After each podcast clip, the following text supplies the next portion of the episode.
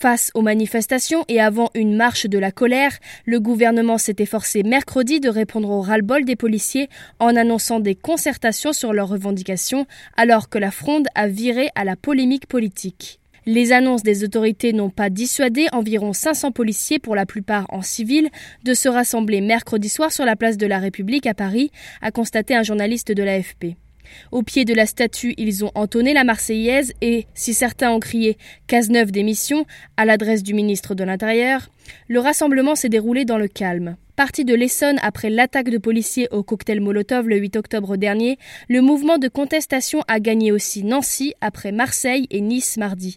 Une centaine d'agents se sont retrouvés dans la soirée devant l'hôtel de police de la ville, selon une source syndicale. Après deux premières nuits de manifestation, le patron des socialistes Jean-Christophe Cambadélis a dénoncé la patte du Front National dans ses actions hors la loi. Pas de patte, mais un soutien sans faille face à un pouvoir qui a manifestement de la haine pour la police, a répliqué le vice-président du FN Florian Philippot. À quelques mois de la présidentielle, l'exécutif, sous le feu des critiques, s'est employé à calmer le jeu. François Hollande a réaffirmé son soutien aux policiers et appelé au dialogue avec leurs syndicats.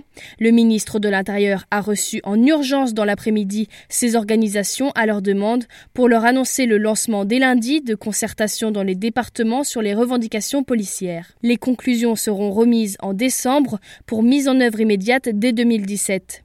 Un plan de sécurité publique sera lancé en novembre et complété des résultats de la concertation, a assuré Bernard Cazeneuve, promettant un dialogue riche sur la dotation en nouveaux matériels ou l'amélioration des conditions de travail.